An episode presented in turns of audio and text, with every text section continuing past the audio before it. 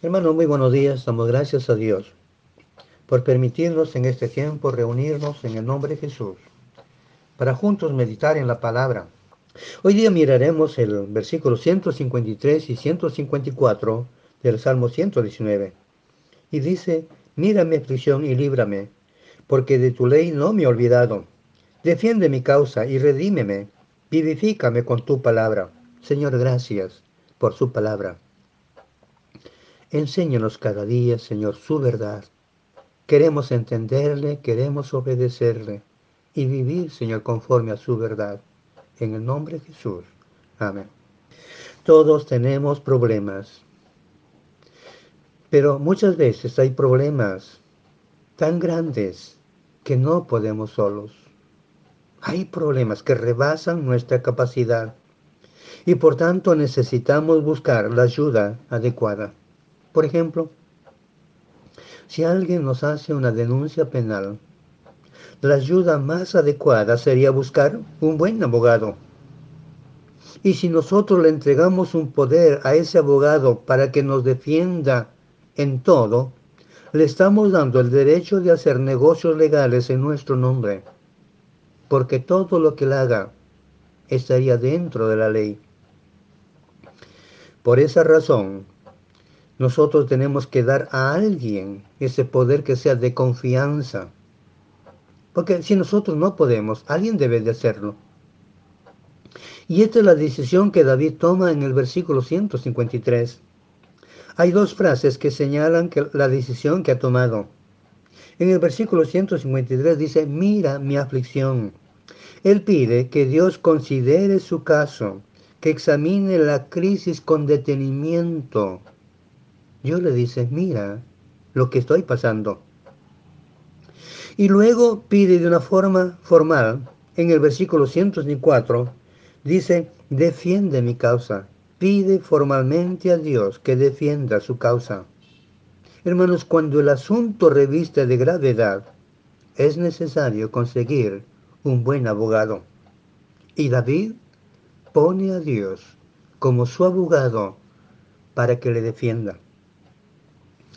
La cultura de nuestro tiempo ha forjado un espíritu de autodependencia.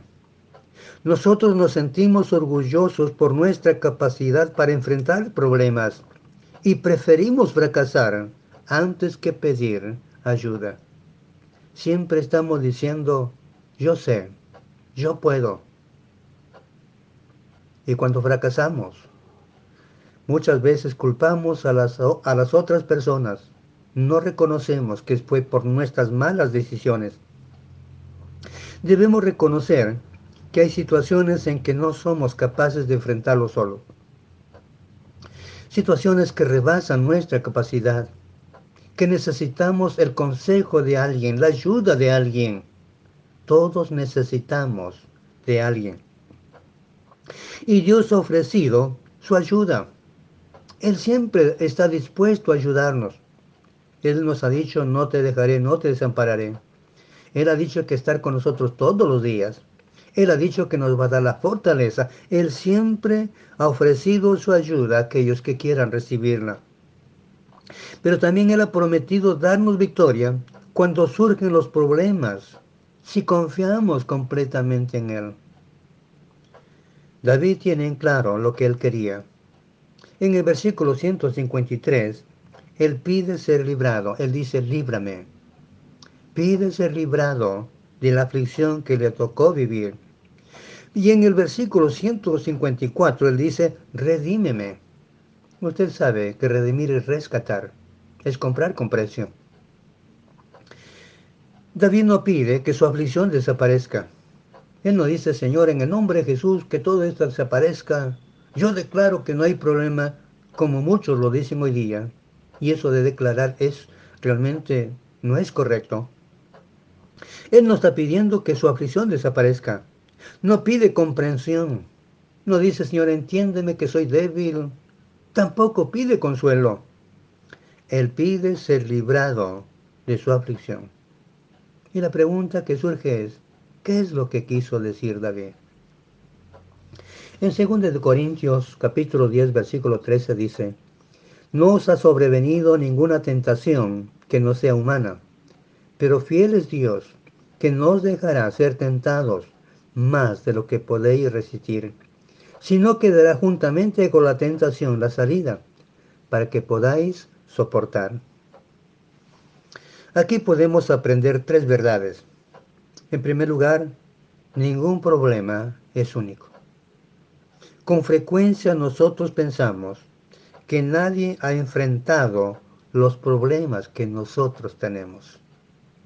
Pensamos que somos los únicos que sufrimos de cierta manera y no vemos que hay otros que ya pasaron por ese camino, que ya sufrieron y que fueron ayudados de alguna manera. Pero nosotros pensamos que somos los únicos. Nadie sufre como nosotros. Nadie es incomprendido como nosotros. En segundo lugar, pensamos, aprendemos aquí que Dios nunca permitirá que lleguemos a una situación que no podamos resistir. Dios nunca va a permitir que seamos afligidos a tal punto de que no podamos resistir y tengamos que colapsar a través del sufrimiento. Pero también aquí vemos que Dios no prometió eliminar el problema.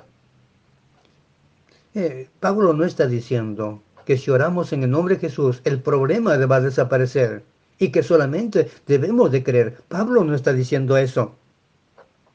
Lo que Dios ha prometido es darnos una salida. Él dice que juntamente con la tentación, dice, Él da la salida. Él va a dar la salida. Y esta salida es nuestra liberación. Esa salida es nuestra liberación. Cuando nosotros buscamos la salida, vamos a fracasar. Dicho de otra manera, cuando intentamos solucionar nuestros problemas a nuestra manera, vamos a fracasar. Es quien Dios debe darnos la salida. Él puede hacerlo, nosotros no. Es Dios quien debe guiarnos en el camino correcto, con la sabiduría correcta para tomar las decisiones correctas y salir del problema. Por eso necesitamos que Dios sea nuestro abogado, tal como dice 1 de Juan 2.1. Dice, hijitos míos, estas cosas os escribo para que no pequéis. Y si alguno hubiere pecado, abogado tenemos para con el Padre, a Jesucristo el justo. David indica, que, indica su defensa en el versículo 153. Dice en la segunda parte, porque de tu ley no me he olvidado. La única defensa que presenta es que recuerda constantemente la ley de Dios. Esta es su confianza. No dice, Señor, yo puedo recitar largos pasajes de las escrituras de memoria aunque es bueno memorizar, él dice, no me he olvidado de tu ley. Él se apoya en una sola cosa, su compromiso con la palabra de Dios, aunque no siempre la obedeció. ¿Por qué? Él era un pecador igual que nosotros. Tampoco nosotros no siempre la obedecemos. Muchas veces quebrantamos la palabra de Dios porque somos pecadores pero tenemos la opción de arrepentirnos y cambiar de actitud. Él no siempre le obedeció porque era un pecador igual que nosotros, pero a pesar de todo, a pesar de que podía haber desobedecido, nunca se apartó de la palabra de Dios. Nunca se olvidó de la palabra de Dios, como solemos hacer nosotros cuando tenemos problemas. Él nunca se apartó de la palabra. La palabra siempre estaba ardiendo en su corazón. Y esto es una señal, hermanos, de vida espiritual. Esta es una señal de una realidad espiritual. Él realmente amaba a Dios. Él vivía para Dios. Podía pecar, sí, pero él amaba a Dios con todo su corazón. Hermanos queridos, nosotros muchas veces podemos desobedecer a Dios. Pero si la palabra de Dios arde en nuestro corazón, es una señal de que realmente estamos amando a Dios con todo nuestro corazón. Jeremías tuvo una experiencia similar. Él intentó olvidarse de la palabra de Dios. Él quería abandonar el ministerio que Dios le había encomendado. Él quería olvidarlo todo, pero no pudo. Jeremías 29 dice, y dije, no me acordaré más de él, ni hablaré más en su nombre. No obstante, había en mi corazón como un fuego ardiente, metido en mis huesos. Traté de sufrirlo y no pudo. Él no pudo apartarse de la palabra de Dios. Él no podía dejar de hablar lo que Dios le indicaba que hablase al pueblo, porque la palabra de Dios ardía en su corazón. Y la decisión que David toma es que Dios sea su abogado. Y su objetivo es ser libre de su aflicción. Ese es el objetivo que tiene. Hermanos, Dios tiene su manera para librar a sus siervos. Por eso David dice, dice aquí en el versículo 154, vivifícame con tu palabra. Ya hemos hablado acerca de vivificar, que significa dar vida o gracia. David sabe que Dios vivifica con su palabra. Él sabe que Dios nos va a dar la ayuda con su palabra porque su palabra tiene consejos sabios que si la obedecemos, nos va a ir bien. La Biblia es el agente para ponernos en contacto con el poder de Dios. Si la obedecemos, la aplicamos en nuestra vida, tendremos luz para nuestro camino. Hay creyentes que creen que si se lamentan delante de Dios, tratan de impresionar a Dios con su quejido, han puesto su caso en las manos de Dios. Hermanos, hemos de clamar a Dios. También tenemos que meternos en su palabra y dejar que su palabra penetre en nosotros para que Dios haga su obra en nosotros. Dios no nos va a sacar de los problemas, pero sí nos va a dar una salida. Y cuando tengamos problemas, acudamos a Dios de todo corazón, para buscarle de todo corazón. No para tener una vida libre de problemas, sino para encontrar la salida a nuestros problemas.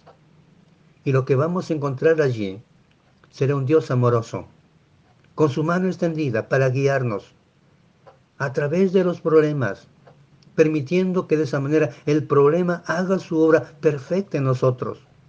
Seamos moldeados conforme al carácter de Jesucristo.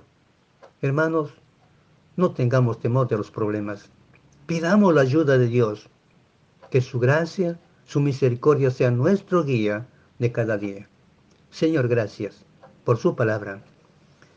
Gracias por su gran bondad. Gracias por estar con nosotros siempre. En el nombre de Jesús. Amén.